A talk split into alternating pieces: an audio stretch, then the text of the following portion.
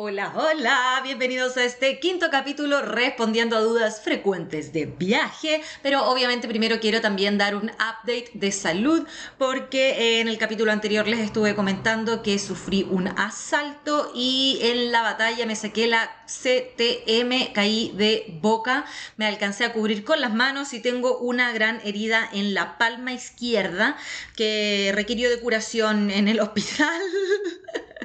Eh, bueno, estoy bien.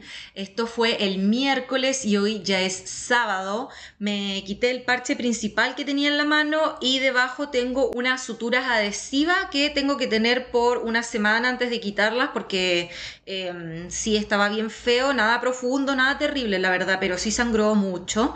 Eh, no me duele, estoy tomando antibióticos, o sea, sí me duele, digamos si hago fuerza con la mano o me toco, pero así en general como que ya no es un dolor punzante como era el primer día, que era como que realmente me dolía mucho.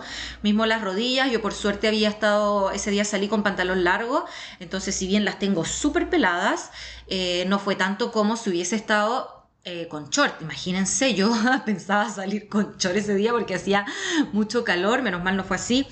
Eh, y quizás eso es lo que más me duele, la verdad, porque cada vez que flecto las rodillas, como que la, la costra se rompe, entonces como que hacen y, y, tira. Igual tengo una hematoma, un moretón bien grande en la pierna derecha, pero es simplemente un moretón. O sea, es grande y es feo porque cambia del morado al azul, al verde, al amarillo y se ve como, wow, ¿qué te pasó ahí? Pero realmente no me duele a no ser que lo apriete, obviamente.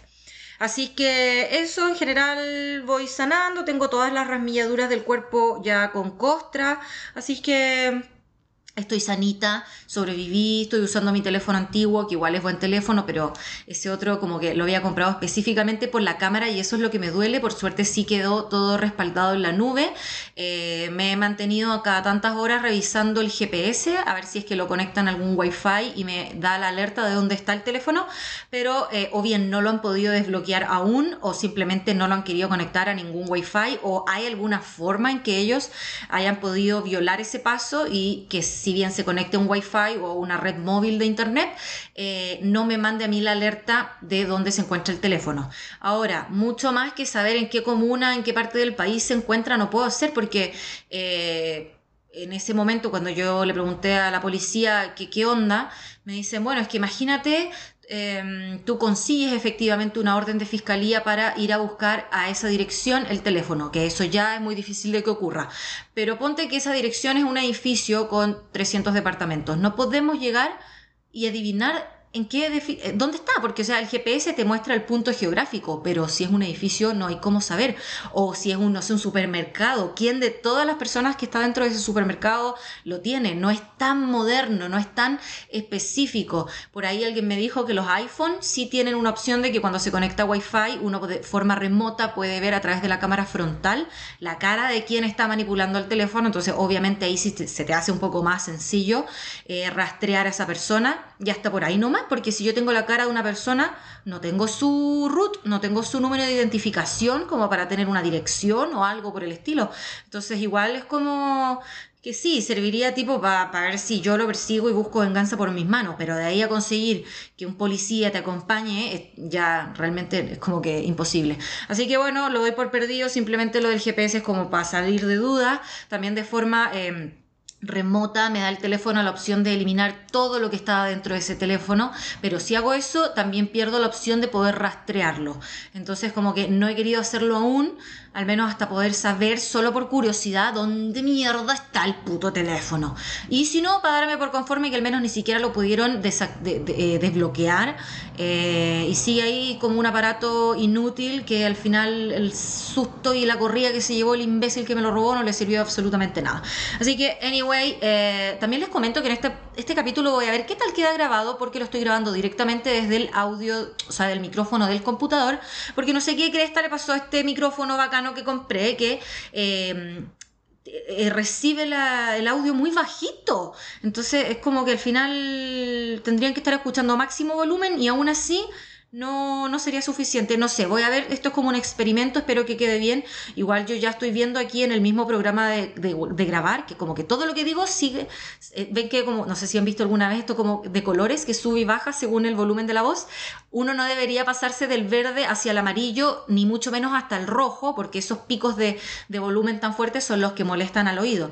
Pero yo después igual acá lo puedo editar y le puedo como em, recortar esos excesos de volumen y dejarlo como se, se, llama limitador. Entonces como que yo limito que el volumen no pase de aquí para allá. Bueno, no importa. Anyway, cosas mías para que vean que detrás de todo esto tampoco eh, sí hay organización, sí hay como trabajo detrás y bueno, eh, más allá del tiempo de lo que significa grabar y estar aquí hablándole a una máquina, también eh, todo lo que tengo que estar preocupándome para poder saber después cómo compartir este material.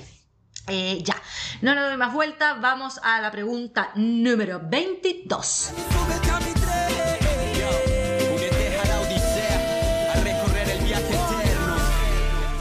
Opinas de un viaje a la Patagonia sola? Opino que la raja. Que lo hagáis, que huevón, es lo mejor que vais a hacer. Ah. Yo en 2018, sin mal no recuerdo, vine por primera vez a Chile a visitar a mi familia y como era diciembre y ya sabemos que enero, febrero en el hemisferio sur es verano, eh, aproveché de hacer este viaje por la Patagonia sola. A ver, primero no era una idea que yo tuviese como tan certera en la cabeza, pero después de un mes de estar en mi casa, en San Bernardo, con mi mamá, fue como que, uy, ya me empezaron a picar las patitas y dije, sí, aprovecho el verano para hacer un viajecito por Chile antes de continuar mi viaje por el mundo. Y justo me escribe alguien que yo conocí viajando, él es em, español. Y me dice, Claudia, ¿tienes alguna recomendación para la Patagonia? Porque voy a ir este verano para allá. Y nos pusimos a conversar, tal y cual. Me dice, oye, pero ¿por qué no me acompañas? ¿Por qué no vamos juntos? Y me puse a averiguar, averiguar, averiguar, averiguar. Y dije, ¿sabéis que sí? Es momento. Yo siempre había querido hacer ese viaje, acampando, a Deo. Siempre tuve, era como, como mi sueño de, adolescencia. Para mí, eh, por ejemplo, la palabra mochilero significaba viajar a lo rata inmunda. necesariamente a dedo con una mochila, con carpa, con, cocinilla, ir eh, a lo así pobre, a lo pobre. Para mí eso es lo que significaba ser un mochilero y soñaba con hacer eso. Ahora, los años y las definiciones de palabras, la verdad es que poco y nada me importan.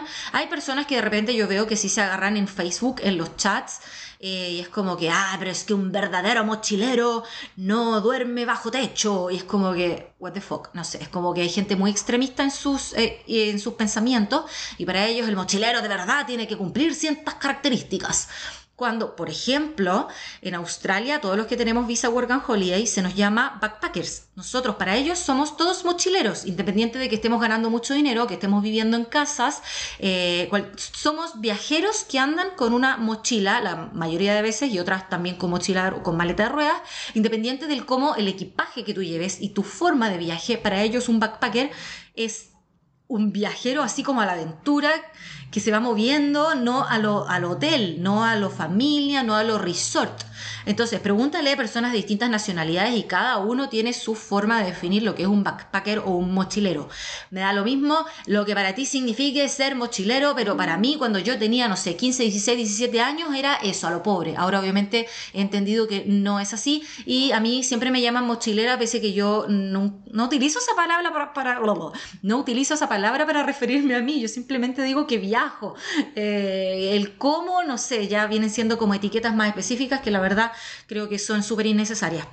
Entonces, eh, estaba hablando con Raúl, el chico español que se venía a, la Patagonia, me pongo a averiguar y eh, si bien yo siempre prefiero hacer los viajes sola, la idea era comenzar en Puerto Williams y allá hay un trekking que se supone que es el más difícil de Chile o la aventura como más eh, así extrema.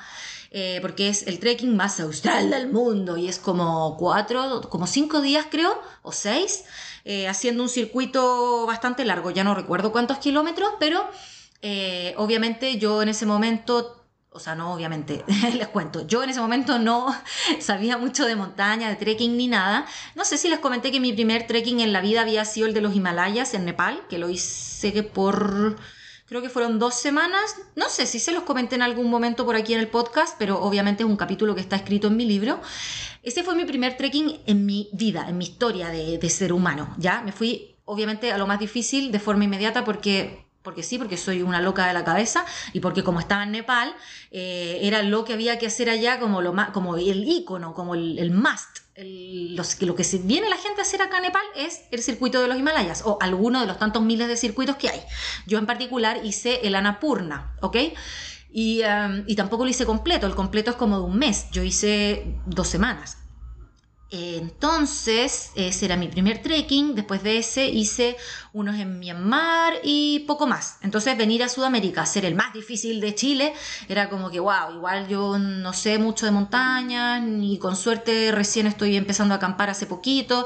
Y preferí acompañar a Raúl para poder hacer este sendero en particular, acompañada y no sola. Porque si bien soy loca, tampoco me pongo tan en riesgo cuando no sé lo que viene delante. Ahora yo siempre voy a la montaña sola porque si bien no soy experta y todavía mucha gente y la mayoría de personas me sigue criticando que a la montaña nunca se va solo, que no puedes ir con este calzado, que no puedes ir con esta ropa, que tienes que llevar esto y siempre sale alguien más experto, yo a mí no me gusta escuchar a los expertos porque siempre te están tirando para abajo, siempre te están diciendo lo que no puedes hacer y en vez de darte soluciones te dan problemas. Si yo me muero, y esto de hecho lo voy a aprovechar de dejar dicho acá de forma pública, para que si algún día me llega a pasar algo, yo como no tengo familia, ustedes puedan saberlo y sigan mi voluntad, ¿vale? Si yo me llego a morir en la montaña o en un paseo cualquiera o, incluso arrollada debajo de un camión, eh, yo hoy día estoy feliz. Yo, si yo me muero hoy día, yo ya siento que hice todo lo que tenía que hacer en mi vida. Todo lo que yo alguna vez soñé en conseguir, yo ya lo conseguí.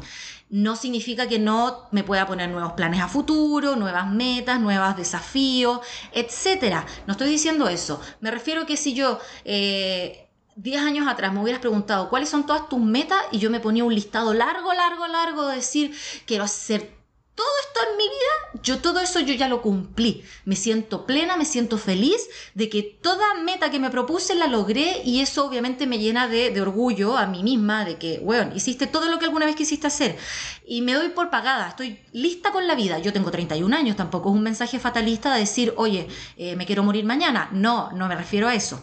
Me refiero a que eh, yo estoy feliz así. Si, no, quiero decir, si yo me muero mañana, no sentiría obviamente no sentiría nada porque estaría muerta, pero pongamos que, que estuviera ahí mi alma flotando en el aire, eh, no sentiría como puta, todavía me quedan tantas cosas por hacer, tenía tantos sueños por delante, tenía hijos todavía que criar, tenía, quería hacer lo que fuera. No. Entonces eh, yo diría, bueno, ya, fue feliz, hizo todo lo que quería. A eso me refiero. Y además, si por ejemplo me muriera en la montaña y saliera mucha gente diciendo, ah, pero es que por irresponsable, cuánta gente le dijo, no importa, chicos, estoy bien. Si yo me morí en la montaña por irresponsable yo misma, está bien, va a ser mi muerte de campeona. O sea, ¿se imaginan qué mejor muerte para mí que se caiga mi avión? Me doy por pagada con una muerte así, te juro. Es como que la viajera se murió porque su avión estrelló en el mar. ¡Fua! Muerte gloriosa. Sería como mi mejor muerte, sorry. De alguna forma hay que morirse. Prefiero esta, traumática, que morirme entubada en un hospital, eh, toda hecha mierda. O sea, yo no sé. Y si me muero porque me caí de un hoyo para abajo en la montaña, bueno, ya me lo busqué, andaba sola y me dirán, sí, pero es que por eso hay que ir siempre de a dos para que el otro llame a emergencias y bueno, no importa. Si me muero yo por ahí, me dejan ahí, por ejemplo, como al, al, chileno de apellido Mor, no me acuerdo cómo se llamaba, que se murió en las montañas de Pakistán, si mal no recuerdo, y estuvieron mucho tiempo buscando el cuerpo, no lo encontraron y después cuando lo encontraron la familia decidió dejarlo ahí fantástico también, una muerte gloriosa. Me hacen ahí una animita, me ponen unas piedritas, me dejan unas banderas, no sé, lo que se les ocurra a ustedes de cariño, pero yo voy a estar contenta y no tienen para qué sacarme. Si, igual yo prefiero que me cremen. Entonces, eh, a eso, eh, por si acaso, si me llego a morir de una forma más normal, por ahí, no sé, aquí en Chile, eh, crémenme, ¿vale? No tengo a quién decirle esto, se los digo a ustedes, crémenme.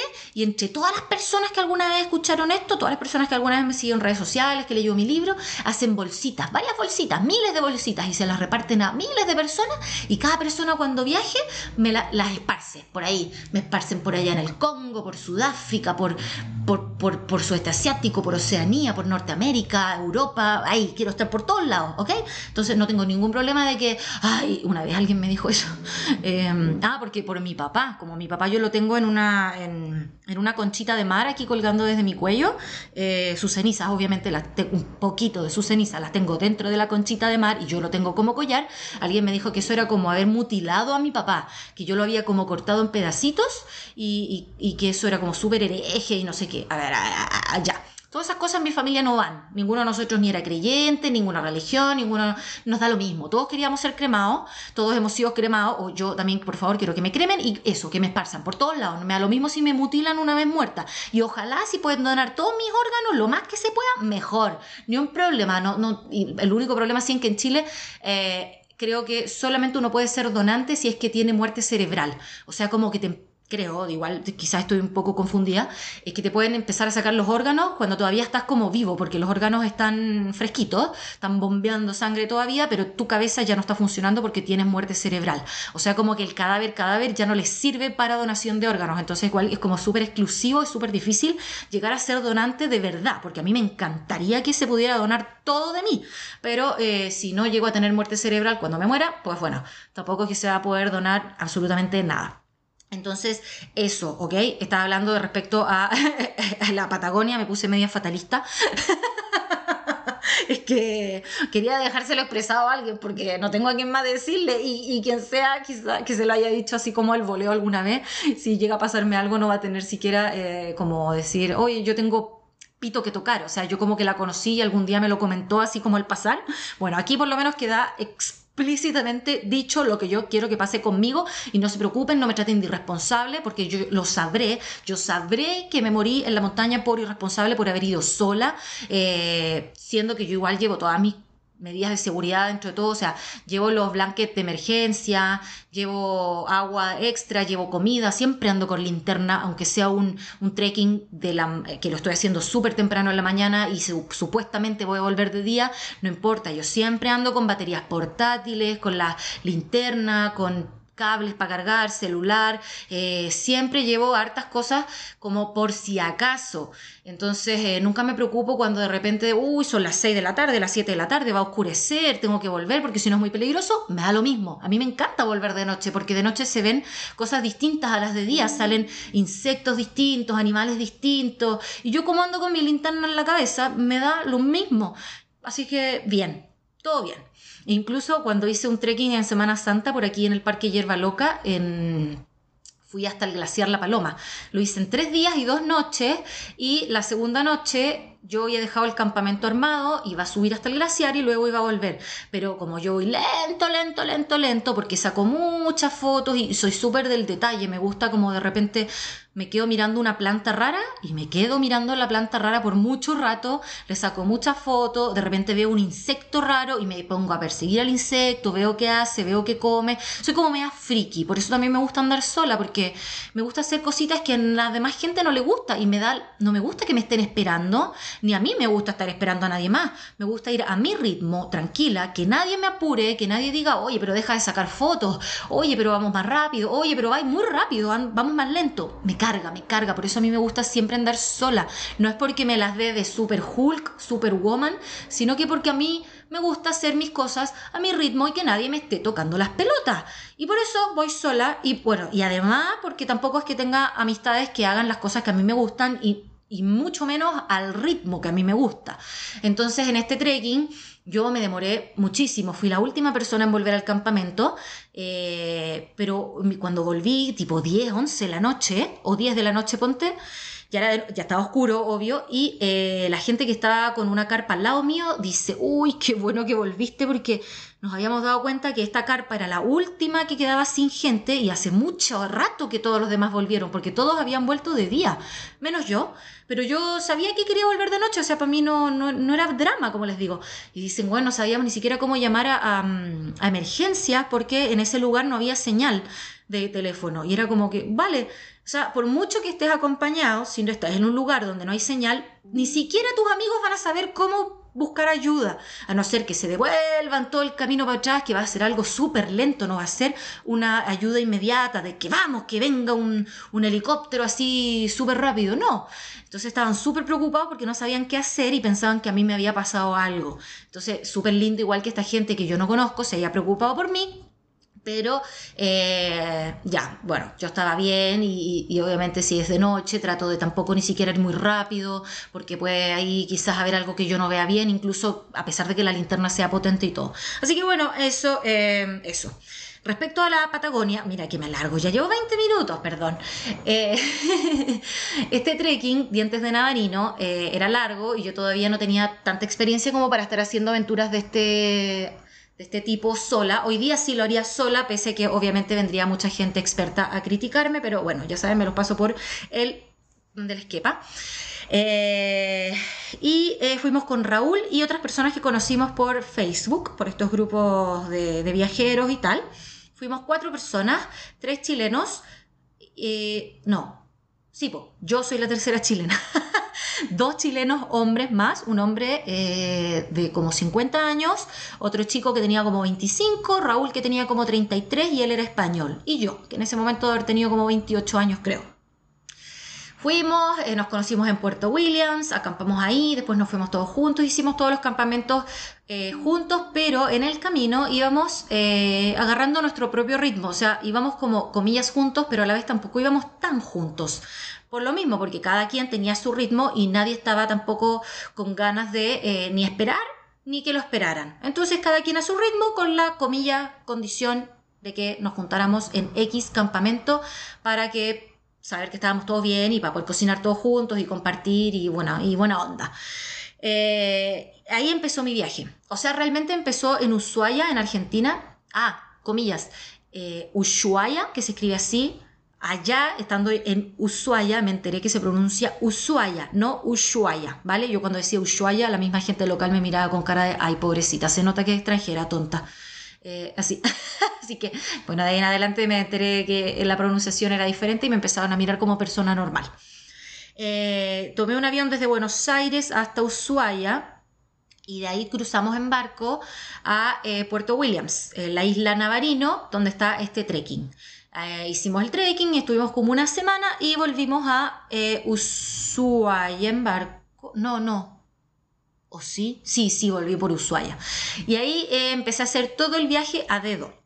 Bueno, en Ushuaia me recibió, nos recibió en ese momento una chica, uy, no recuerdo su nombre, pero hicimos couchsurfing. Nos recibió una chica que vivía como en, un, en una villa, que era una toma, de hecho, eran casas que no tenían eh, desagüe, no tenían acceso a cañerías, eran casas que habían sido construidas como a la mala, eh, pero que ya se habían expandido mucho y era una villa como tal, de casas bastante bonitas incluso, pero que no tenían los servicios básicos porque no fueron en terrenos habilitados para vivienda en ese momento, porque bueno, se estaban ahorrando el precio del terreno. eh, ahí nos recibe esta chica, súper, súper simpática. Eh, nos vamos y cuando volvemos yo al tiro me pongo a hacer dedo y subí todo Tierra del Fuego hasta por venir, que es ya por el lado chileno, porque Tierra del Fuego es una isla que es por un lado Argentina y por otro lado Chile. De ahí hay que tomar un ferry que cruza el estrecho de Magallanes, si mal no recuerdo, se llama así ese pedazo, y te lleva a Punta Arenas. Y de ahí todo para arriba lo hice a dedo, todo, todo completo. Tomé creo que uno o dos buses máximo en tres meses de viaje. Eh, con Raúl nos separamos después del, del, trekking porque ya veíamos que nuestras ondas no eran muy, muy similares, entonces como que preferimos separarnos.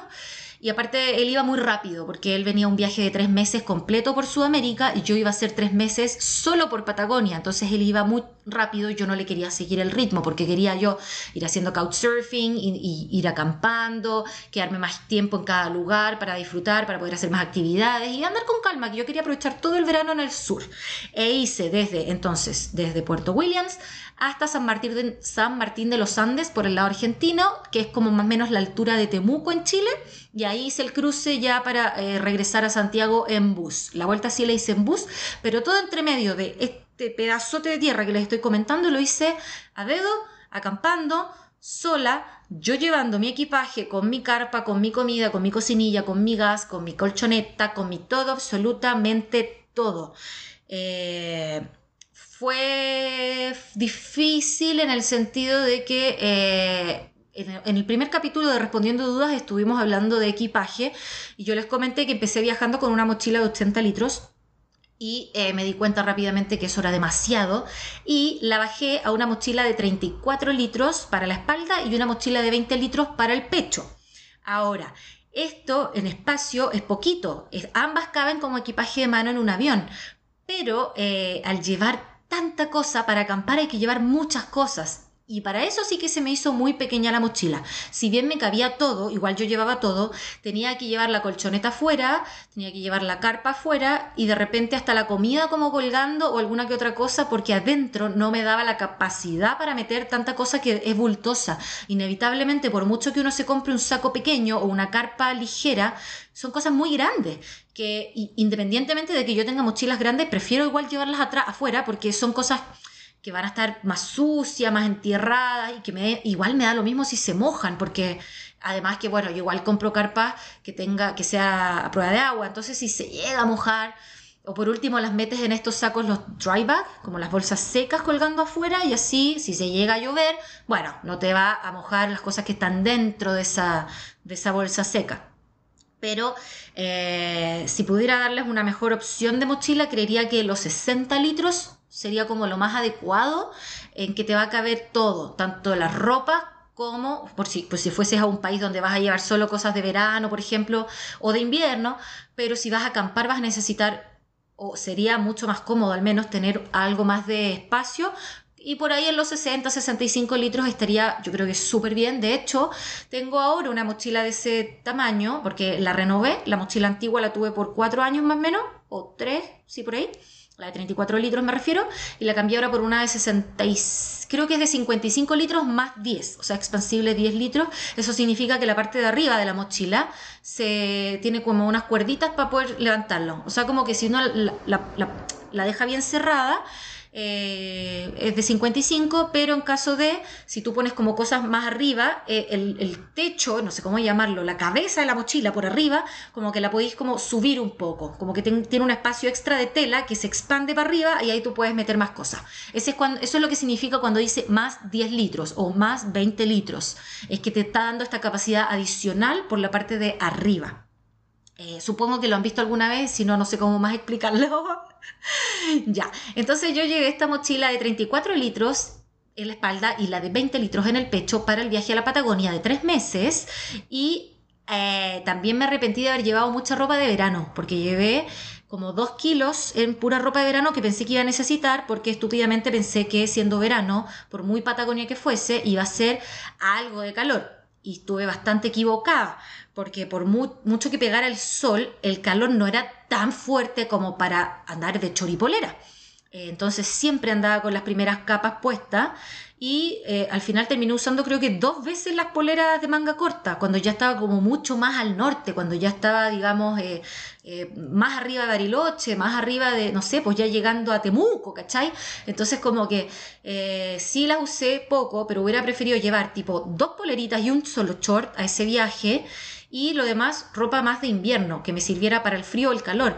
Yo viajo con eh, primeras capas como calzas. Eh, de hecho, en ese viaje no me acuerdo si. Sí, creo que llevé dos primeras capas de arriba y dos primeras capas de abajo. Y eso era toda mi ropa, la que usaba siempre. Eh, los hombres a veces también me preguntan, ya, pero yo cómo lo hago. También los hombres los veía que usaban primeras capas, pero para no verse como tan apretaditos, porque igual la primera capa es, una calza, o sea, es un leggings, es algo apretado al cuerpo y obviamente se les marca el, el ¿cómo se dice? El, el paquete. se ponen short encima, como short deportivo así, encima de las primeras capas, porque igual o, pantalones de trekking también puede ser. Ahora que tenemos Decathlon en Chile es bastante fácil encontrar estos pantalones y a precios bastante asequibles, pero siempre fue un poco difícil para nosotros acá conseguir de estas ropas técnicas porque siempre han sido muy caras. y las tenían tipo las tiendas North Face o Mammoth, no sé, eh, las Columbia, esas así, que son carísimas, y aún así yo no encuentro que sean muy buenas, porque he tenido cosas de esas marcas y, hasta por ahí nomás, es como pura marca, la encuentro sobre todo North Face, yo, sorry, no sé, yo a mí no me auspicia a nadie en todo caso, pero es, es re mala de calidad, me han salido cuestiones que se llenan de pelusas súper rápido, que son o se rompen o los elásticos, no sé, yo no, estas marcas muy populares yo en general no las utilizo porque me han defraudado mucho para lo caras que son. Sí, la única marca cara que me gusta es Patagonia. Esa sí que me ha salido buena, buena, buena, buena. De hecho, las mejores calcetas que he tenido en mi existencia son unas Patagonia de lana merino, pero saben que yo tenido otras calcetas lana merino de otras marcas y sabéis que hasta por ahí nomás está la Smart Wool, que es como la más famosa de lana merino, que es una lana, se supone que es la mejor de las lanas, que es de una oveja especial, con una lana especial. Em, las de Patagonia son las que me han, son caras, o sea, valen como 15 lucas el par de calcetas, como 15 dólares. Pero, ¡uy, qué maravilla, señor! Son unas calcetas que... no, no, necesitáis doble calceta. Yo que soy súper friolenta, siempre ando con doble calceta o con la calceta más gorda, eh, porque las, las muy delgadas me, me congelo. Pero estas son delgadas, son cómodas y son abrigadoras, pero weón, son súper abrigaditas, son bacanes. Y además son, son, como son de lana merino, no se ponen de mal olor, te duran bastante antes de, de ponerse mal olor. Yo igual siempre recomiendo llevar talco, sobre todo a lugares fríos, eh, porque como no se seca el cuerpo, así como cuando por ejemplo uno está en lugares cálidos y, sale de la ducha y se queda con el pelo mojado esperando a secarse solo y, está con chalitas por ahí esperando a secarse, bueno, en el invierno, en Patagonia al menos, como hace frío, uno se quiere poner toda la ropa encima rápidamente y los pies quedan húmedos.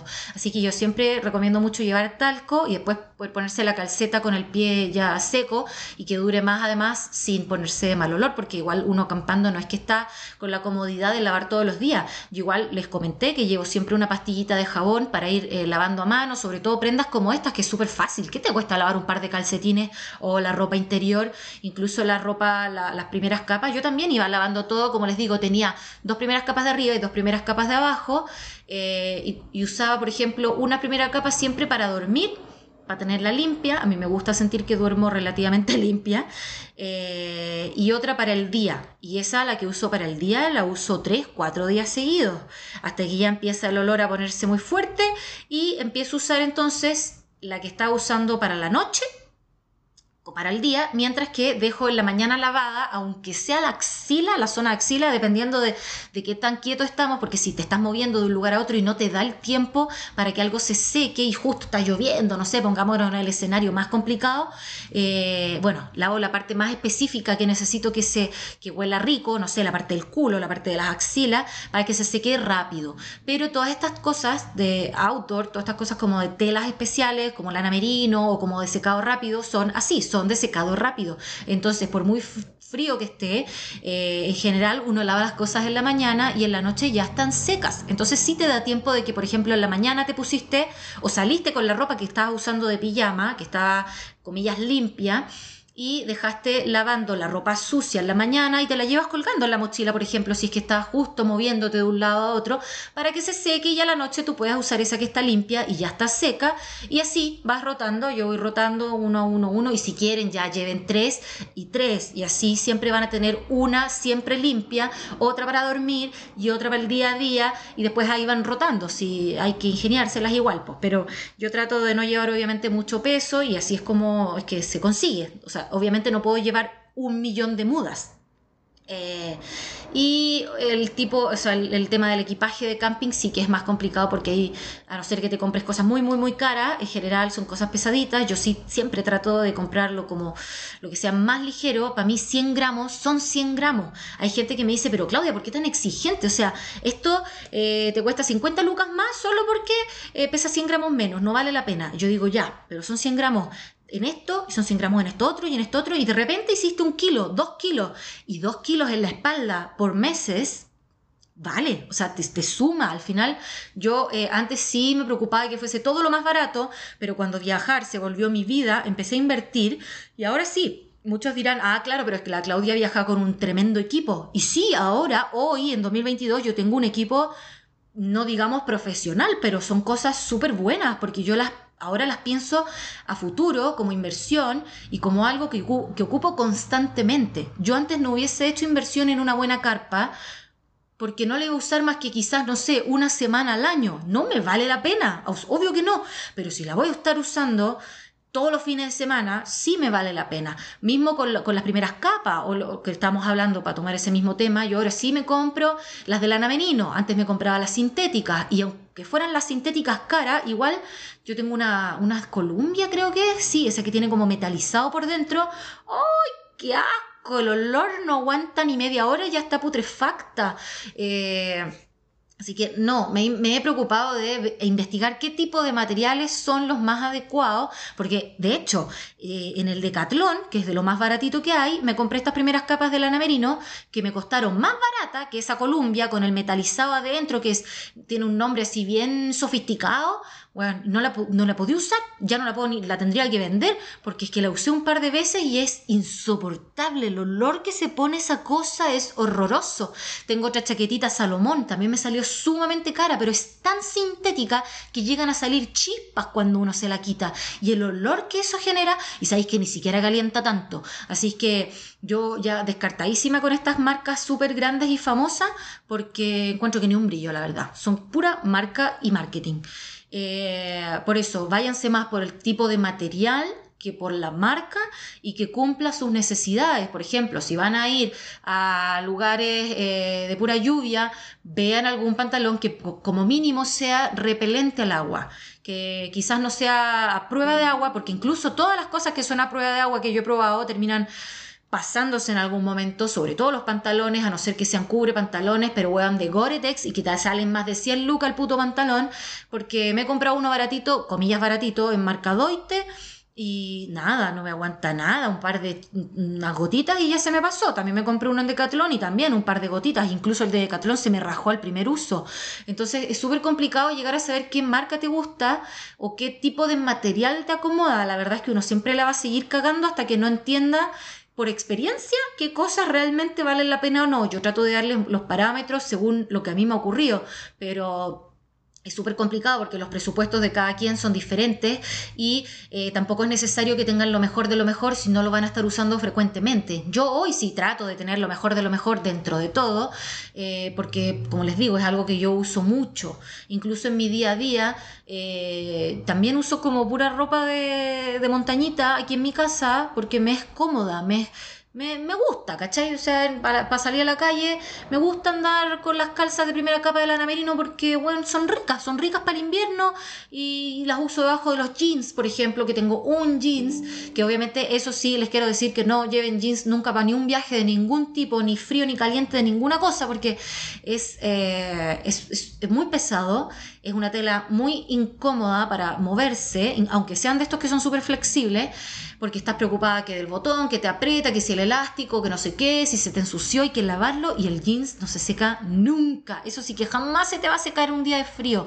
Es muy difícil secar esas telas tan gruesas y además ni siquiera sirven para calentar y decir, bueno, me voy a abrigar con jeans. No, son súper helados. Entonces, eso sí que no lo lleven ni para frío, ni para calor, ni para el norte, ni para el sur, nada. Esos déjenlos en la casa como para la ciudad. Eh, para lo demás, si pueden llevar quizás pantaloncitos así hippie, como así medio sueltecitos, esos son fresquitos, son cómodos, eh, calcitas, short, eh, short deportivos o short de jeans, eso sí que sí tengo y sí que está bien un short de jeans porque eso incluso uno no los lava, ¡uh! puede pasar un montón de tiempo antes de que uno lo decida lavarlo, eh, así que eso. ¿Qué más? Para arriba, eh, ah, a ver, para arriba sí, mm, ojalá una parquita de pluma, creo que es como lo que más sí apaña. Eh, son caras, ya, sí, inevitablemente la pluma es cara. Eh, y si no, encontré algo mejor que la pluma, pero sí no les voy a decir que es barato. encontré en esta marca eh, Saleva, se escribe Salewa con W, es una marca alemana. La venden en Chile en una tienda que se llama Volcánica y tienen una tecnología de unos rellenos de lana merino, o sea, de fibra de lana merino, no es como la lana como tal, pero también es fibra natural, al igual que la pluma, que siempre es mucho más abrigadora que la fibra sintética. Ahora, si no quieren hacer una inversión tan grande como esta, igual pueden llevar una parca sintética, no pasa nada, yo no les estoy dando eh, reglas de viaje, pero si quieren saber más detalle, porque, y lo estoy, y sé que me estoy pendiendo en esto porque ni siquiera he respondido a la pregunta principal, es porque estas cosas me las preguntan mucho, mucho, mucho, mucho. Oye, tú que siempre vienes al sur, tú que has hecho el volcán Soyipuyi, el volcán no sé cuánto, eh, ¿qué ropa traes? Bueno, estas ropas son las que yo llevo, esto hablando de clima frío, ¿vale? No son cosas que voy a estar llevando al Caribe, aunque sí, yo siempre, aunque me esté moviendo por climas cálidos, siempre, siempre llevo tres cosas de abrigo, una para abajo, una para arriba y otra de abrigo adicional, o sea, una primera capa de abajo, una primera capa de arriba y una chaquetita. Eso lo llevo aunque me vaya a, donde sea, aunque me vaya a Cancún, llevo estas cositas porque igual en las noches refresca, igual de repente tú no estás en la playa misma, sino que te vas a ir quizás a algún eh, paseo para otro lado y ahí es como más montañoso y si hace frío, yo siempre llevo una muda de invierno, no importa qué tan cálido sea el lugar o la zona geográfica que voy a visitar. Ahora, obviamente, si me voy a la Patagonia, tengo que llevar mucha más ropa de invierno que si me fuera a otro lado. Pero eh, la chaqueta esta que les digo que tiene relleno de fibra merino vale como 200 lucas. De hecho me la compré de oferta en el Cyber Day como por 150 eh, y me ha salido súper, súper, súper buena. Tengo otras de pluma y también son bastante buenas. Y las sintéticas ocurre lo que les digo, que se ponen de muy mal olor muy rápido y siento que son, además de que son muy bultosas, no calientan tanto como las fibras naturales pero sí que significa hacer una inversión porque son caras, lamentablemente. Eh, ya, eso respecto a equipaje. Y la pregunta era qué tal hacer un viaje por Patagonia sola. Eh, yo personalmente no voy a decir que puedan ocurrir gente que tenga otras experiencias distintas a la mía, pero yo hice dedo por todo este viaje, no recuerdo cuántos vehículos los tengo anotados por ahí, creo que fueron como 200 porque es que hice mucho, mucho dedo. Me... Mm, o oh, estar exagerando, habrán sido 100 quizás, no sé, lo, tengo, lo voy a buscar. Eh, porque tenía los trayectos, lo tengo apuntado incluso en el mismo mapa, voy marcando como me llevaron de aquí a acá, de aquí a acá, de aquí a acá. A veces eran trayectos cortos y a veces eran trayectos de horas, pero eh, no tuve ni una sola mala experiencia haciendo dedo, me llevaron siempre de forma bastante rápida lo que más tuve que esperar sí habrán sido 3-4 horas en zonas como muy, muy así en medio de la nada, sobre todo en Argentina, porque en Chile es bastante más fácil. Eh, y me fue súper bien en, en, todo sentido, tanto de que la gente que me llevaba siempre era muy tela. Incluso, por ejemplo, un trayecto en Chile que sí es de los complicados, que es desde Caleta Tortel hacia eh, Villa O'Higgins. Porque allá no va mucha gente, hay una zona que incluso hay que cruzar en ferry, entonces hay horarios limitados. Entonces después de cierto horario que ya no hay ferries, los autos no cruzan y los horarios no son hasta muy tarde. Eh, Villa es donde está el fin de la carretera austral y eh, es como la meta de todos los que hacen la carretera austral. Y yo, esa parte estaba como justo en la quemada del, horario en que ya no pasan más ferries y no me paraba nadie, no me paraba nadie, hasta que, o sea, no, de, de, Tortel ya había llegado como a la carretera austral y de ahí me estaba costando que me llevaran, pero justo pasó una van de turismo que me vio y le pregunta a los pasajeros, oigan, ¿les molesta si llevo gratis a una persona que está haciendo dedo? Y todos dijeron, no, no importa, llévala, que era gente que estaba pagando por un servicio. Me subí a la van me hice amiga de la gente que iba en ese, en ese, en esa, en ese mm, minivan y del chofer. Entonces, incluso cuando ya nos bajamos en Villa Higgins, quedaron dos personas que no sabían dónde ir a acampar y nos quedamos conversando con el conductor que dice, ya chicos, ustedes tres, por mí y por esta pareja, eh, si no saben dónde acampar o quieren acampar, vénganse a mi casa y pueden poner su carpa en mi terreno de forma gratuita, pero si no les molesta, yo igual tengo, tengo unas habitaciones disponibles, ahí se pueden bañar gratis y todo, podemos hacer un asado. Y el tipo como que tipo buscaba em, hacer amigos también, porque buena onda, pues weón. Entonces esa noche él llegó con una llegó con una pata de vaca había ido a comprar carne, hicimos asado, hicimos una parrilla, incluso le invitó amigos. Nosotros, nosotros nos pusimos con el copete y él se puso con, con el asado eh, y lo pasaba súper bien. El tipo súper, súper simpático, aparte de que no nos cobró un peso por estar ahí, fue súper simpático y me llevó incluso gratis y no tuve ni que caminar porque su terminal era su casa, ahí es donde estacionaba. Entonces no tuve que hacer nada, me dejó ahí y me dio todo, comida, buena onda, tele, internet, ducha. Weón, me daban, quería hasta pagarle por tanta hospitalidad, pero el tipo, eh, no, no, no, no, me decía, yo te vi a ti ahí y veía a mi hija, porque mi hija es adolescente y como, como la hija vivía ahí y, estaba acostumbrado, acostumbrada a ver mochileros, decía, ay, yo algún día quiero hacer lo mismo que esa gente. Y decía, yo me imagino a mi hija haciendo dedo y que nadie la quiera llevar. Entonces decía, yo trato de dar como todo lo que pueda al universo para que algún día el universo se lo dé a mi hija. Qué lindo pensar así, estoy segura que a su hija le va a ir bien por lo mismo, porque yo ya les he hablado varias veces de que yo sí creo que, el universo de cierta forma siempre te paga, ya sea por buenas acciones o malas acciones. Y eh, no, así que súper bien haciendo deo, me fue la raja. Eh, la única, única pseudo, mm, comillas, mala experiencia que podría decir haciendo deo, que no alcanzó a ser mala experiencia, pero me dio como medio, medio weá, fue un tipo eh, argentino muy simpático de Buenos Aires que me levantó haciendo deo y eh, él me dejó en un cruce. Me dice, mira, disculpa, te voy a dejar solo hasta este cruce porque yo igual te estoy yendo a dejar el cruce como de buena onda porque para avanzarte un poco más, pero yo me tengo que devolver un par de kilómetros porque él se iba a quedar, no me acuerdo el nombre del pueblo, pero era un lugar grande. Entonces, creo que era San, creo que era San Martín de los Andes. O, bueno, no, no, no, bueno, no importa, pero era por el lado argentino y él estaba viendo unos temas de no sé qué cosa ahí en, ese lugar al sur. Entonces, eh, me dice, pero ¿sabéis que, no sé, me deja tan preocupado dejarte aquí en la mitad de la calle?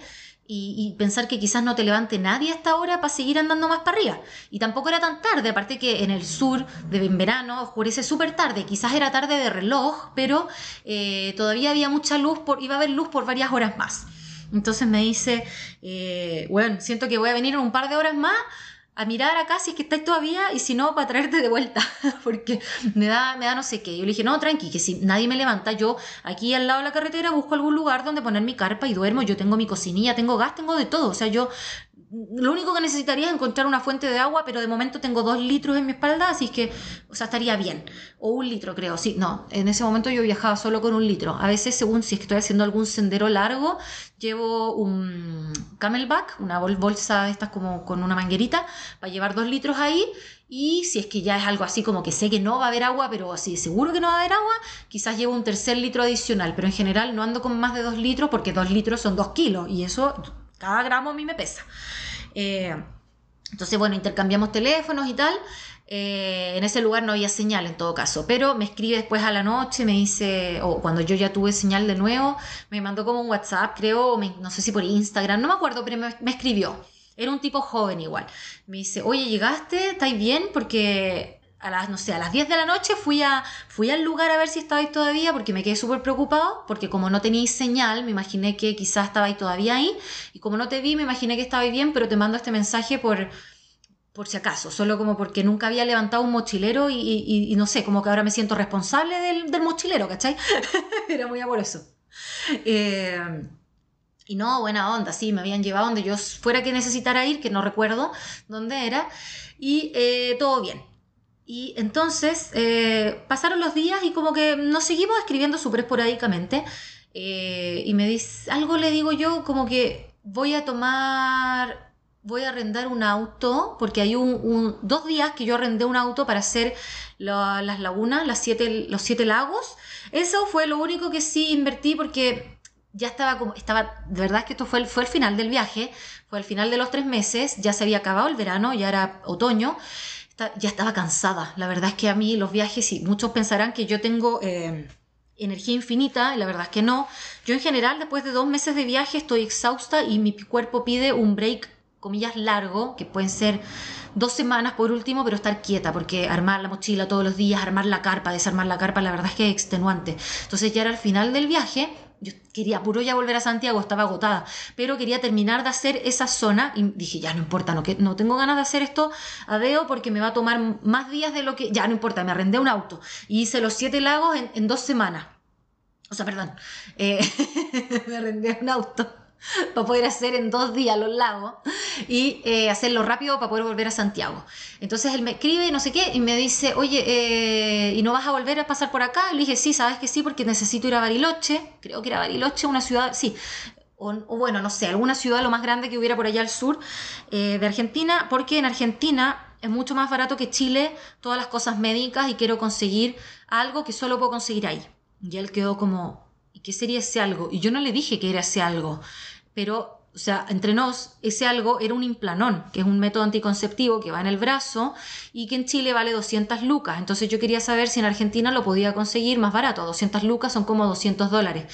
Y en Argentina eh, yo fui a varios centros públicos de salud donde lo ponen gratuito. En Chile también, pero yo no sabía. Y eh, eh, sí, me decían, te lo podemos poner gratis, pero la lista de espera es larga y obviamente tiene prioridad nacional.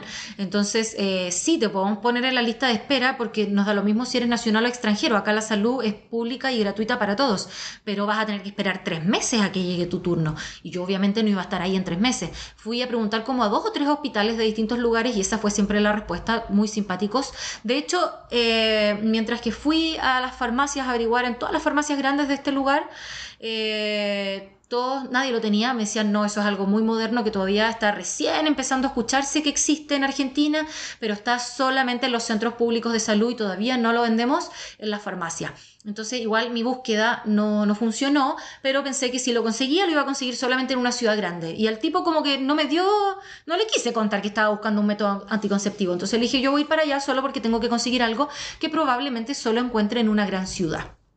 Y él lo que pensó es que yo me refería a prostitución. Él pensó que yo, y después, pasa que yo me enteré de esto después, yo no me acuerdo si esto me lo dijo antes o me lo dijo después, pero eh, que, él estaba de cumpleaños y me dice, te invito a, un bar o acompáñame a un bar como para celebrar, porque aquí yo estoy solo y yo soy de Buenos Aires y no sé qué.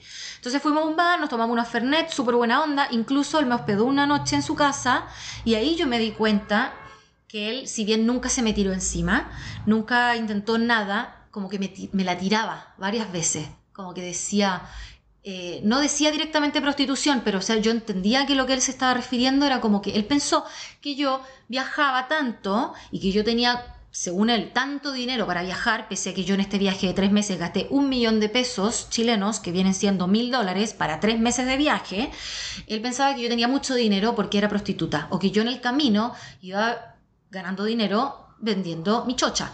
Entonces, eh, él como que semi que intentó varias veces como ver si podía hacer eso conmigo y yo como que le dije clarísimo que nada que ver, que yo había trabajado en Australia mucho tiempo, que tenía plata, pero que yo viajaba muy barato. No llegó a ser incómodo, no es que tampoco lo tiró así tan duro como, bueno, te pago, no, pero, pero sí que me quedó clarísimo que es lo que a él se le había ocurrido, que yo había ido a hacer a Bariloche en ese momento. Eh, y no, pues nada que ver, ¿viste? Que al final, bueno, quizás cuánta gente ha pensado que yo me prostituyo para... y que no tendría nada de malo tampoco, o sea, si lo hiciera, weón, el trabajo más antiguo del mundo. Pero no, la verdad es que no me he visto la necesidad de hacerlo, la verdad es que si pudiera sacarle plata, pero lo hago gratis, weón. Así es que... Nada, pues eso, eso sería como la única, comilla, mm, pseudo mala experiencia que tuve haciendo este viaje. Pero en general me levantaban familias, me, me levantaban sí, prioritariamente hombres, pero también mujeres y familias con niños incluso, todos muy tela eh, y no tuve que esperar muchas veces mucho tiempo, en general me levantaban en menos de una hora, a veces como le digo hasta tres y hasta cuatro creo que fue lo que más me demoré, que fue ahí saliendo del Chaltén para ir al norte en Argentina, como esa zona es Pampa, Pampa, Pampa, eh, esa sí me costó más. Eh, incluso los cruces fronterizos los hice en vehículos haciendo deo. Yo no sé cómo la gente se arriesgaba a llegar a alguien así cruzando frontera cuando podrían haber metido droga en tu auto, no sé qué. Mucha gente me decía, uy, yo jamás llevaría a alguien cruzando frontera porque qué peligroso. Pero la gente que me levantaba ni siquiera se lo preguntaba, era como que no veía maldad. Entonces no tuve ni un solo problema. Y acampando tampoco porque casi todos los lugares al sur eh, tienen campings muy, muy frecuentemente. O sea, como que en todos lados hay campings, por lo menos, como mínimo, por muy diminuto que sea el pueblo, a haber un camping, pero siempre hay camping. Y si no, está esta aplicación que se llama iOver Lander, así se escribe, hay como yo, hay de como iPhone, hay Overlander, así se llama la app, la hemos mencionado varias veces aquí, incluso con la Isa, la que viaja en bici, ella dice que esa es la que usa también, que es como una aplicación que la misma gente va cargando ahí como, oye, este lugar está bueno para acampar así como gratis, aquí me quedé yo anoche, no vino la policía ni nada, o oye, este lugar está cerca de un acceso al agua, este lugar eh, no sé qué, no sé qué, no sé qué. Entonces por ahí pueden ir viendo lugares como de free campsite, lugares para quedarse gratis, eh, así como también salen los campings pagados, algunos dicen los precios, la gente los ha ido actualizando, pero muchas veces tampoco la gente es muy colaborativa en estas aplicaciones y no va diciendo el precio del momento, entonces la info que va quedando ahí es un poquito antigua, pero al menos sirve para hacerse una idea.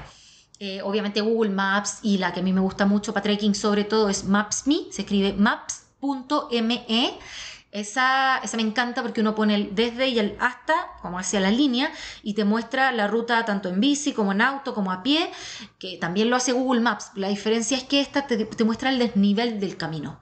Eh, por ejemplo, si es para un cerro, que Maps.me yo creo que es la única que tiene esta función para cerros, Onda, no sé, cualquier cerro, el San Cristóbal, por ejemplo, uno pone que quiero ir desde la base hasta la punta y te marca el, circuito y te dice, no sé, son 200 metros de desnivel y te muestra como la, línea, o sea, por ejemplo, si de repente es muy plano, aparece una línea plana que después, ¡pum!, se dispara para arriba, o si es todo el rato en pendiente, o si de repente es como sube, baja, sube, baja, te lo va mostrando gráficamente, entonces es súper fácil más o menos hacerse una idea de qué es lo que te espera adelante, saber que va a ser plano hasta cierto punto y después se pega una pendiente súper empinada. O, o, ¿Cachai? ¿Se entiende lo que digo? Y te dice cuántos kilómetros son, no en línea recta, sino en el camino que implica el trekking, que a veces es zigzagueante o tal. Entonces, esa es la mejor para trekking, para buscar campings viene siendo iOverlander y para mapas en general, mm, Google Maps.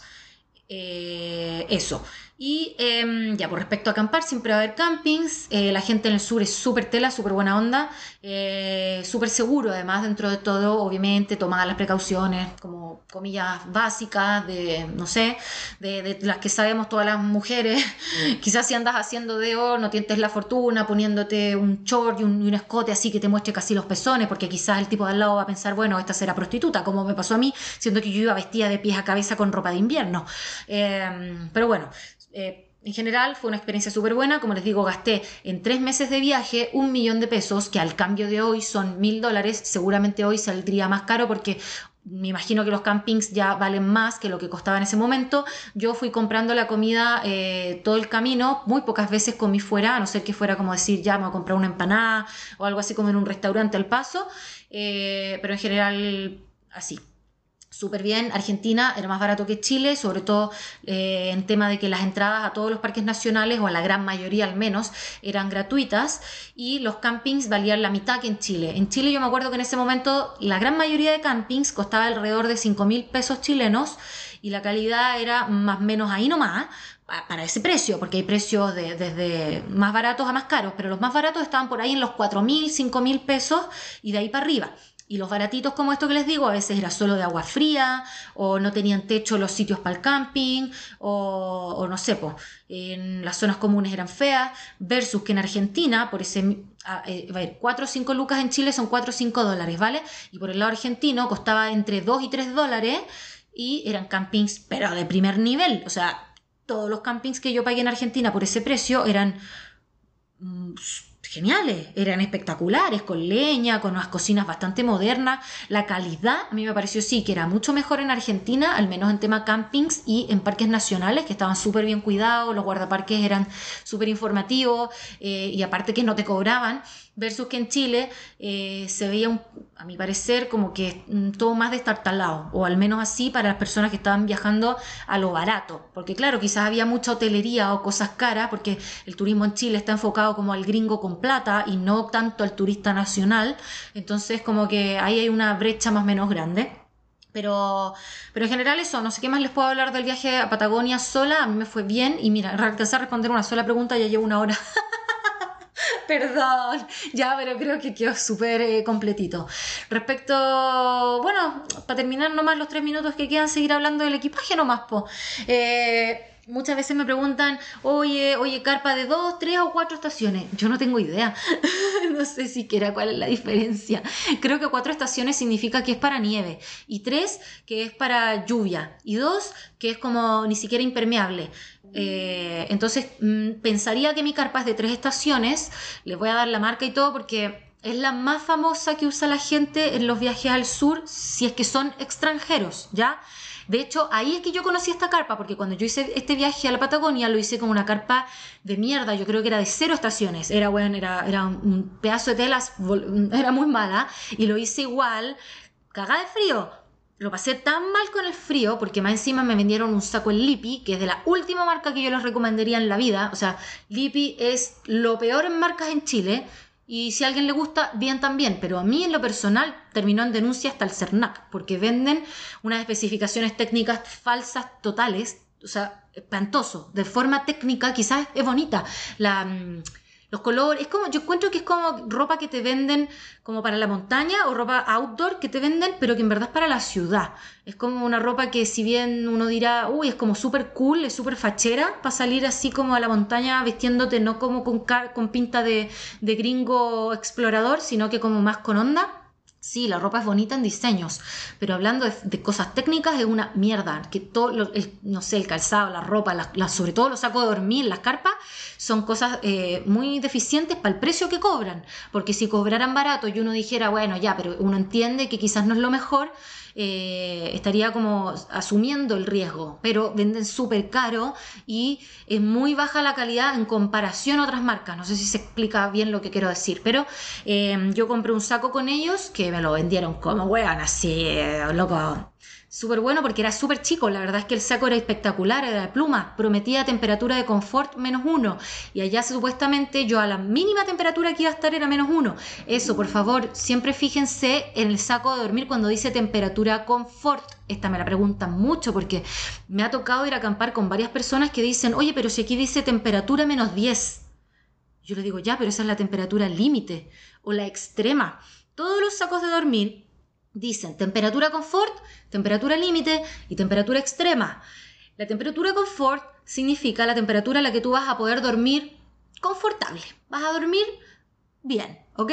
Y eso eh, creo, creo, si no me equivoco, recuerden que yo no soy experta, yo no soy montañista, yo no soy nada de esto, porque cuando salen los montañistas a mí a corregirme, es terrible, porque me dicen, ¿tú cómo? ¿Con qué derecho hablas de cosas cuando no, no, no, estudiaste turismo, cuando no estudiaste esto, porque aquí en Chile a la gente le encanta sacar los títulos en la cara y decir que ellos son mejores porque lo han estudiado, cuando en verdad en experiencia se quedan muy atrás y es como que lo que dicen, lo dicen en base a lo que les, les, enseñaron en una sala de clase o en uno que otro taller técnico que hayan tenido así como de salida a terreno, pero no han no han hecho lo que hago yo, pues, o sea, no es como que han estado largo tiempo haciendo cosas, entonces vienen y me dicen, tú no puedes hacer esto, tú no debes llevar esto así. yo les digo, ¿y por qué no? Si así es como a mí me acomoda, cada quien tiene sus preferencias.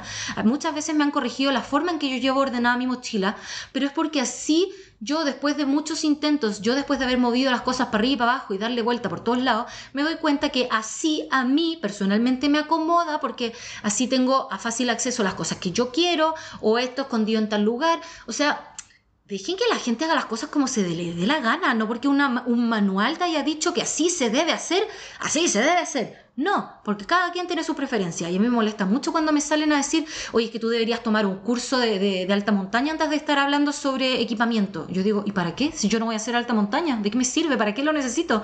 No, porque es que tú estás hablando de turismo estás hablando de montaña estás hablando de, de equipamiento eh, y no tienes idea. Yo digo, mira, teóricamente quizás yo no tenga idea, pero mi experiencia con certeza es mayor que la tuya. O sea, no se los he dicho así, pero pero, puta, eso lo pienso en la cabeza. Es como, bueno, por lo que veo y por lo que me dices y como, como te expresa, como que yo ya veo que yo sé más que tú, pero de experiencia y no de, no de, no, de cuadernos. Ay, que me da rabia. Bueno, no importa, volviendo al saco de dormir. Eh, como les digo, yo desde mi ignorancia de persona que jamás ha estudiado eh, cosas de montaña, eh, tengo entendido por lo que he leído, por lo que me he informado en internet, ¿ok? Que la temperatura confort es la temperatura para dormir bien en base a un cuerpo de hombre. Entonces, un cuerpo de mujer, que en general somos más friolentas, hay que restarle como 2 grados menos. O sea, eh, al revés, pues si dice mm, temperatura confort menos 2, grados Celsius, eso es para un hombre, pero para una mujer serían 0 grados Celsius, porque nosotras tenemos como el termómetro un poco mm, más distinto que los hombres, ¿ya? Ni siquiera sé cómo explicarlo bien, pero yo sé que ustedes me entienden. Entonces, eh, cuando vean que, un saco, vean que un saco, y creo que esto cambió hace poco, porque por ahí un vendedor en una tienda me dijo, no, ahora se remodificaron todas las temperaturas por, por esto mismo. Entonces, yo no sé si esta información es nueva o antigua, pero por ahí guíense con, con lo que les estoy diciendo. Luego, la temperatura límite, que es la que la gran mayoría de sacos muestra, de hecho todos los sacos, cuando te dice temperatura menos 10, por ejemplo. Toda esa, temperatura que muestra como principal, la temperatura que a ti te muestra eh, como en, el marketing, en el nombre del saco, en el, nombre que uno pone en Google para que te parezca, eh, en general es la límite. Pero la límite significa que es, como lo dice el nombre, pues límite. Límite eh, significa que vaya a dormir como las hueas, que vaya a dormir súper mal, que vaya a estar cagado de frío, que no vas a conciliar el sueño en absoluto, que lo va a pasar súper, súper mal pero vaya a poder dormir y vaya a estar bien, vaya a estar vivo, tu corazón late, ¿ok? Pero lo vaya a pasar súper mal. Entonces uno no tiene que confiarse en la temperatura límite porque siempre son números muy grandes, o sea, grandes para abajo, como menos 10. Pero weón, dormir a menos 10, conche tu madre. Yo cuando dormía a menos 3 me estaba muriendo en ese saco, pero me moría, me moría, me moría. Y yo sé que dormía con toda mi ropa puesta y hasta con un guatero, porque mi, botella de agua la, la, lleno con agua caliente, la meto un calcetín. De hecho, ese otro tip, ya me voy desviando. Mira, empecé hablando de la carpa, seguí por el saco y ahora voy en la botella de agua y todavía no termino de hablar de la carpa. La botella de agua más famosa del mercado para viajeros así es la marca Nalgene. Se escribe, se escribe Nalgene, es una marca gringa. Es buenísima, la hiper, mega, hiper, ultra, mega recomiendo. Eh, porque bueno, es la zorra, se cae, no se quiebra de ninguna forma. Yo tuve antes tantas botellas de agua, tantas, por lo menos, por lo menos 5 o 6 en pocos años de viaje, porque cada seis meses se me caían y se me rompían, siempre se le hacía un, crack ahí, y se empezaba a chorrear, y bueno, o a veces las tapas no quedan bien cerradas. Bueno, cuando invertí en esta botella, que sí es cara, vale como 10 lucas, como 10 dólares, bueno, tampoco es tan cara en realidad, o un poquito más quizá.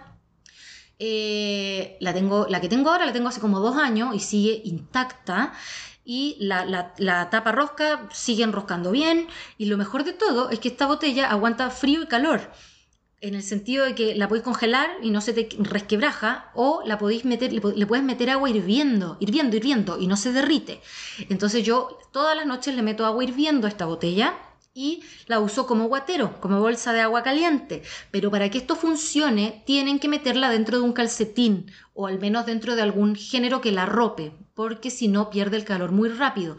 Pero si ustedes la botella la meten dentro de un calcetín y la abrazan toda la noche, les aseguro que el día siguiente todavía está tibia. Y más que tibia, está bastante calentita. Y con esa misma agua pueden usarlas para hacerse un café en la mañana y ahorrar gas, porque el agua ya va a estar a temperatura eh, calientita, no va a estar súper fría como sería sacar agua recién de la llave en una mañana de 0 grados, en que el agua va a estar cercana a los 0 grados y de ahí se va a demorar mucho más en hervir. Así que ese es un súper, súper buen tip.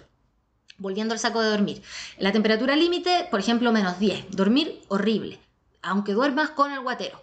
Y la temperatura extrema significa sobrevivir, significa que tu corazón lata aunque pierdas extremidades. O sea, cuando dice que temperatura extrema son menos 30, es muy probable que pierdas los dedos de las manos, de los pies, incluso hasta los brazos completos, pero tu corazón va a seguir latiendo. Eso se supone que es lo que es la temperatura extrema. Por eso jamás se guíen por esos números que aparecen después de la temperatura confort, porque son números irrisorios, son números que no les hacen nada, no les sirven de nada a no ser de que ustedes estén pensando realmente sobrevivir y en el paso perder las piernas, ¿cachai? Guíense siempre por la temperatura confort. Ahora, si van a Patagonia, ojalá que la temperatura confort sea como, o sea, yo con este saco Lipi, que incluso los demandé a CERNAC por, eh, por, por, mentir en las especificaciones técnicas, porque era un saco con, en teoría, temperatura confort menos uno, y yo lo pasé tan mal en ese viaje por eso, porque dormía horriblemente mal por el saco. Eh, entonces, un día a, otra persona que tenía un saco de otra marca, que también decía temperatura confort menos uno, eh, que valía lo mismo, pero era de otra marca, dormí por primera vez en todo mi viaje bien, de corrido. Dormí bien, porque esa, esa noche hicieron, por ejemplo, 0 grados, el saco era temperatura confort menos uno, y yo dormí efectivamente confort, dormí bien. Y, genial, y fue como que, hoy qué, maravilla, qué gran cambio. Y él en la mañana siguiente, porque hicimos como un, trueque de, sacos por una noche, me despierta tan enojado y me tira el saco en la cabeza. Me dice, pero ¿cómo es posible? Y eso que él era hombre, ¿cómo es posible que tú estés viajando con esta mierda? Es una mierda, no pude dormir en toda la noche, no se puede, ¿cómo? Pero ¿cómo te vendieron esto? Esto es una estafa. Así me sentí yo. Dije, o sea, no soy yo la loca. No es que la especificación técnica me haya mentido solo a mí, es que es una, fue una farsa. Entonces, obviamente, ya yo hice el Cernac, obviamente no sirve de nada, pero eh, como les digo, Lipi para mí es una marca que no sirve. Quizás en algún momento cuando el señor Lippi era dueño de la marca, él hacía cosas de calidad, pero cuando se lo cagaron y, le compró la tienda a otra persona y empezaron a hacer todo en China, se fue a la mierda. Es una tienda que esa y Haka Honu son de la misma, son la misma, solo que el Haka Honu es un como la tienda más juvenil o como con más onda, pero las dos igual de malas, así que no se confíen de esa marca.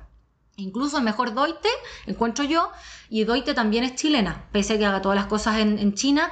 Y muchas cosas yo he encontrado ahí que las, traen de AliExpress y les ponen el logo nomás, porque yo tengo una de estas ollas compresibles de silicona eh, que la compré como a 10 lucas en AliExpress y vi que la vendían en Doite a 30 lucas, weón. Entonces, como que tengo todo, la mayoría de mis artículos de camping los tengo comprados de AliExpress, cosas así súper, súper buenas, o que tampoco necesitan ser súper buenas, pero ponte yo busco que sean ligeras y por ahí me he comprado cosas como de aluminio de algunas cosas así, de verdad, por AliExpress yo me he encontrado cosas bacanes. Pero de las cosas que sí he tenido que invertir ha sido la carpa, como les decía. La más famosa entre viajeros extranjeros es la marca MSR, que es una marca gringa, específicamente el modelo Juba Juba NX. Se escribe con H y doble dos veces las B largas. Juba Juba NX. Dos. Dos significa que es para dos personas.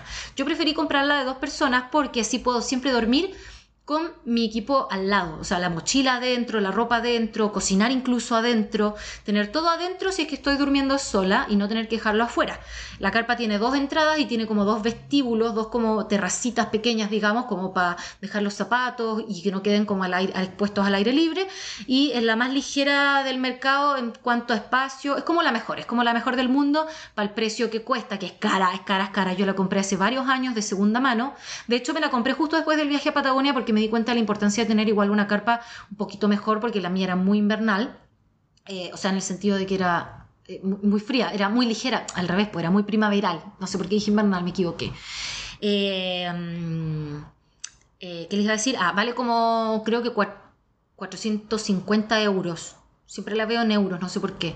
Pero la compré como a 200 de segunda mano eh, por Mercado Libre hace unos años y tuve que hacerle algunas reparaciones, como cambiar el elástico de las varillas, eh, una piececita de ella media mala, la, la, arreglé en un tornero, por ahí el, mosquitero estaba medio dañado y lo, lo, cosí, pero bueno, me, me, ahorré más de la mitad del precio, entonces tampoco es como que iba a reclamar mucho. Aparte eran reparaciones súper sencillas, tampoco era como que tuve que invertir mucho dinero en ellas.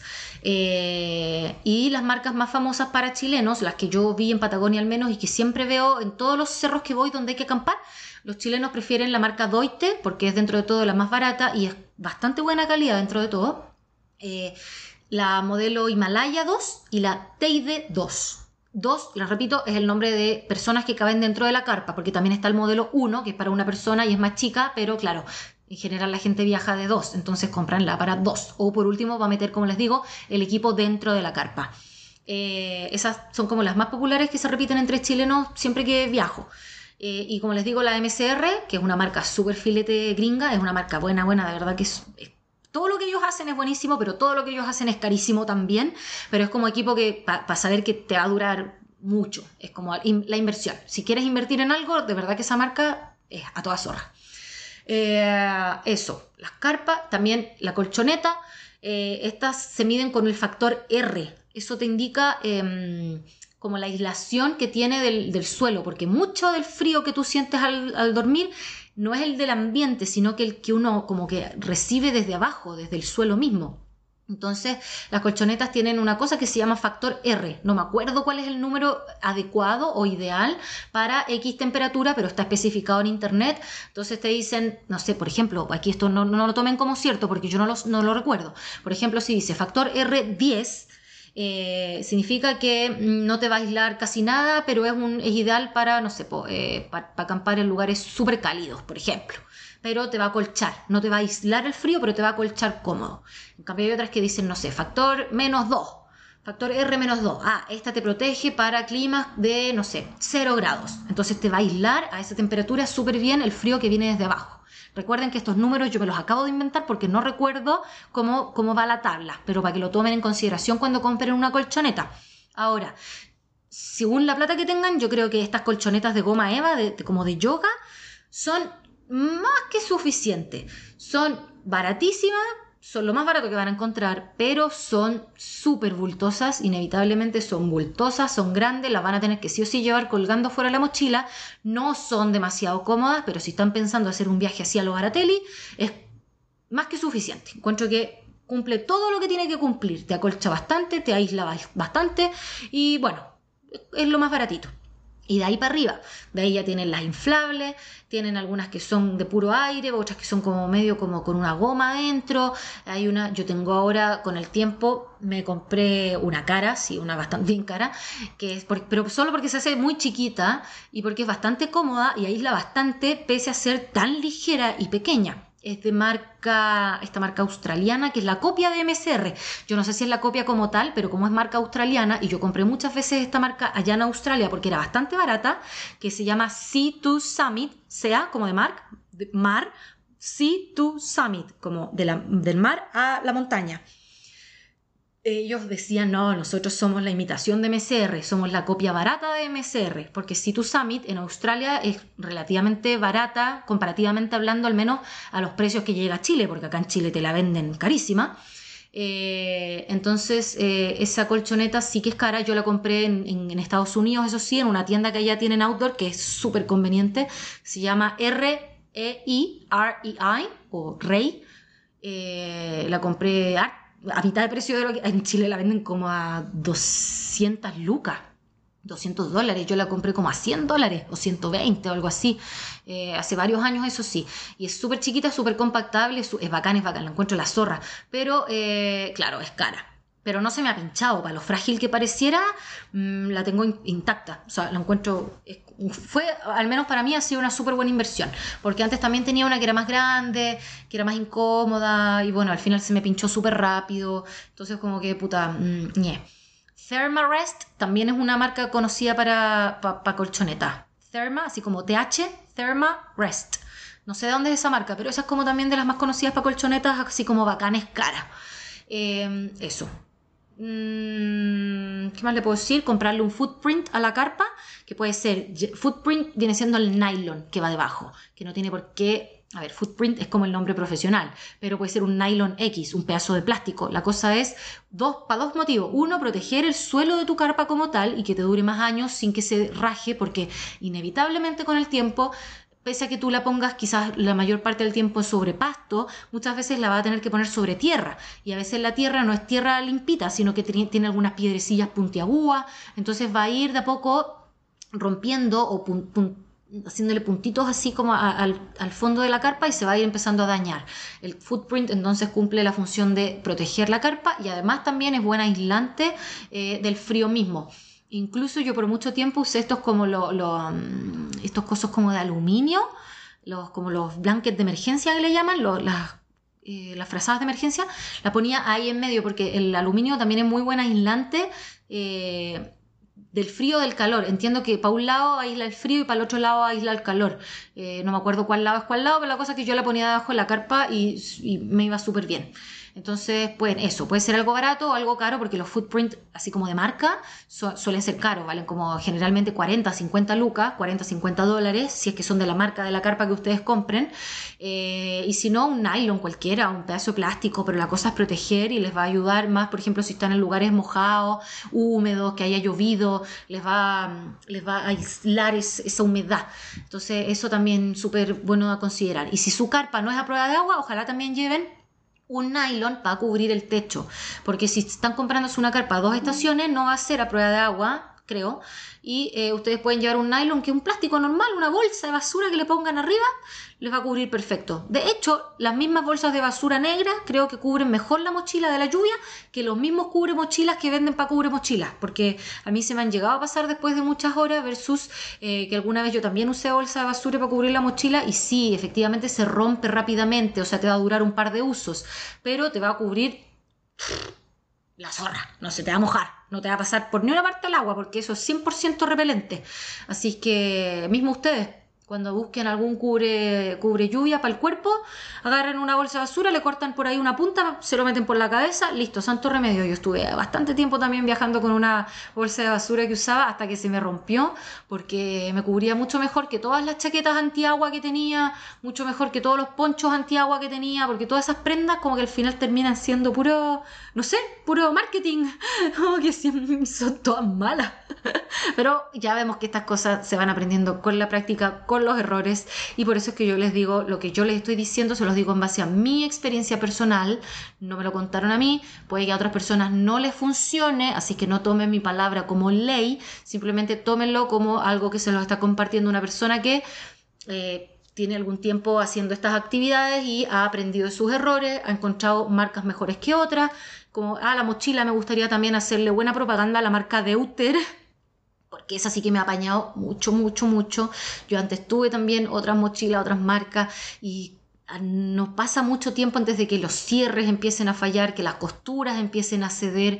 Y está bien si ustedes van a hacer viajes de mochilazo por uno o dos meses cada año, pero como yo la uso de por forma permanente, así como como si fuese mi casa y todos los días tengo que estar armando y desarmando, veo la diferencia de, por ejemplo, la mochila marca Deuter, que es una marca alemana, eh, que yo por más que tironeo las cuerdas, no ceden las costuras. yo digo, ¿cómo llegan a hacerla de tan buena calidad? También es una marca cara, es la marca más cara de mochilas. Una mochila les puede salir 200 lucas, 200 dólares en Chile, porque afuera todo es más barato. Si yo, eh, todo lo que sea montaña en Chile es más caro, ¿ok? Eso tómenlo por base, porque en Australia yo me compré gran parte de las cosas que tengo de marca, me las he comprado en Australia, donde todo costaba como mínimo un tercio menos de lo que cobran en Chile, como mínimo, y de ahí para abajo, incluso a mitad de precio, porque Australia, por muy caro que la gente que diga, yo encuentro que allá, bueno, cuando queréis comprar cosas buenas, todo es más barato que en este país que en Chile. Entonces, eh, Deuter se escribe así como suena, pero se pronuncia de otra forma, Deuter, no, Deuter, Deuter, creo que se dice. Pero por eso se confunde con la marca Deute, que se escribe Deute, que es marca chilena. No tiene nada que ver una con la otra. Deuter es por excelencia la mejor marca en mochilas a mi parecer personal, les reitero. Toda persona igual europea siempre la van a ver con marca Deuter, siempre, siempre, sobre todo si son alemanes, y ya sabemos que los alemanes sí que son marqueros y usan cosas, pero no marca por marca, sino que por calidad. Y sabemos que las cosas alemanas en general son buenas. Y también otra marca de mochilas que es buena es la Os Así se escribe. Esa sí creo que es gringa, Osprey. Tiene como un águila del logotipo. Eh, esa también es súper buena. La verdad es que esa también aguanta mucho los cierres mucho las costuras, mucho todo. Son como weas que uno tira al suelo así, fa, fa, y no se rajan y, la, la, tela aguanta mucho. Cualquier otra marca, está bien, le saldrá más barata, pero eh, más al corto plazo. Estoy hablándoles de equipamiento como así como para largo, como para que les dure. Pero al final, como les digo, si van al comienzo a comprarse una mochila que después se dan cuenta que, que, no les sirvió, que no les acomodó porque era muy grande o era muy chica, mejor que empiecen con equipamiento no tan caro.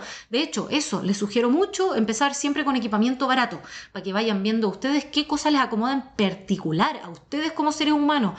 Porque aunque un profesional les diga, tú tienes que usar esto, esto y esto otro, es muy probable que ese profesional, con su punto de vista y lo que a él le enseñaron los cuadernos, no tiene nada que ver con lo que a ti como ser humano te acomoda. Entonces tú hazle caso a ese profesional, lleva lo que él te dice, pero en versión barateli. Y después tú ves si es que esas cosas realmente te sirvieron o no.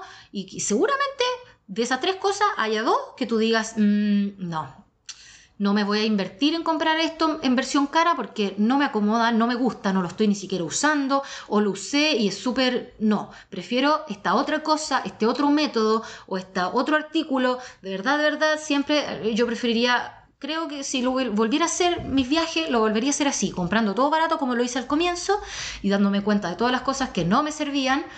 Eh, para no haber invertido en cosas caras al tiro, porque también yo he recibido mensajes de ese tipo, tipo, recibí así como mensajes de gente diciéndome, mira, invertí pensando al tiro en como en calidad y no lo he usado nunca porque lo encontré sumamente inútil, porque hay montones de artículos de camping, hay hasta tostadores de pan, hay uy, no sé, hay tantas cosas que uno dice, no, esto no, no, no, no, no. Así que después con el tiempo, si quieren invertir, inviertan. Yo como les digo, ya tengo mi carpa cara, mis mochilas caras y mi colchoneta cara, porque sí son cosas que uso mucho y porque prefiero tener algo ya que como inversión a largo plazo. Así que eso, me estoy empezando a dar vueltas de más. Efectivamente, eh, mm, respondí solamente una pregunta, pero creo que, que aquí súper, súper explicado todo lo, porque me preguntan mucho por los viajes a Patagonia Creo que vale la pena, creo que es súper bonito, el lugar es espectacular, la gente es bacán. Eh, toda la experiencia yo creo que es la zorra y que creo que sería algo que como chilenos o, argentinos o sudamericanos sería un viaje para hacer así, sí. De hecho, si yo hubiera tenido mucha plata en ese momento, creo que no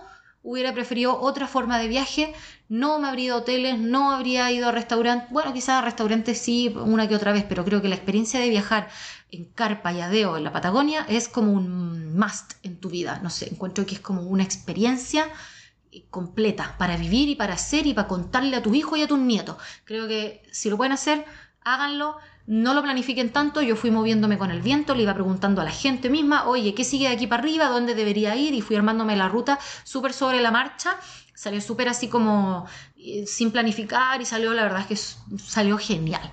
Como les digo, después de tres meses estaba súper cansada. Obviamente yo entiendo que si tienen solamente dos semanas de vacaciones van a tener que planificar un poco mejor y ver específicamente dónde van a hacer base o qué zona en particular de la carretera austral o de la Patagonia más al sur van a estar haciendo eh, para poder abarcar las atracciones de esa zona en particular. Eh, pero si tienen tiempo como para tomarse todo el verano, en caso que sean universitarios, por ejemplo, y salgan a mediados de diciembre y vuelvan a mediados de marzo a clase, eh, agárrense esos tres meses completos, junten por ahí un palito y se van así a lo mochilero pobre, y van a ir viendo que van de alguna forma a hacer cundir el dinero y lo van a poder hacer, eh, obviamente quizás sin, sin ir tomando mucho copete, sin poder ir haciendo mucha fiesta, pero el viaje como tal sí lo van a poder hacer. Así que eso, eh, perdón la largada, espero que les haya sido de utilidad todo este capítulo porque me parece que quedó bastante completo. Así que eso, muchas gracias por escucharme, que estén muy bien y me sorprendo también la gente que ya me ha empezado a escribir por Instagram diciendo, oye, llegué aquí por tu podcast. Y yo digo, ¿cómo que está llegar un podcast? no sé si te salen recomendaciones de Spotify, no tengo idea. Pero bienvenidas a todas las personas que han eh, estado escuchando esto. Muchas gracias, ya van más de 2.300 reproducciones a los capítulos, creo, algo por ahí. en menos de, no sé, como un mes. ¡Ah, qué emoción! Ya, eso que estén bien, hablamos. ¡Chao!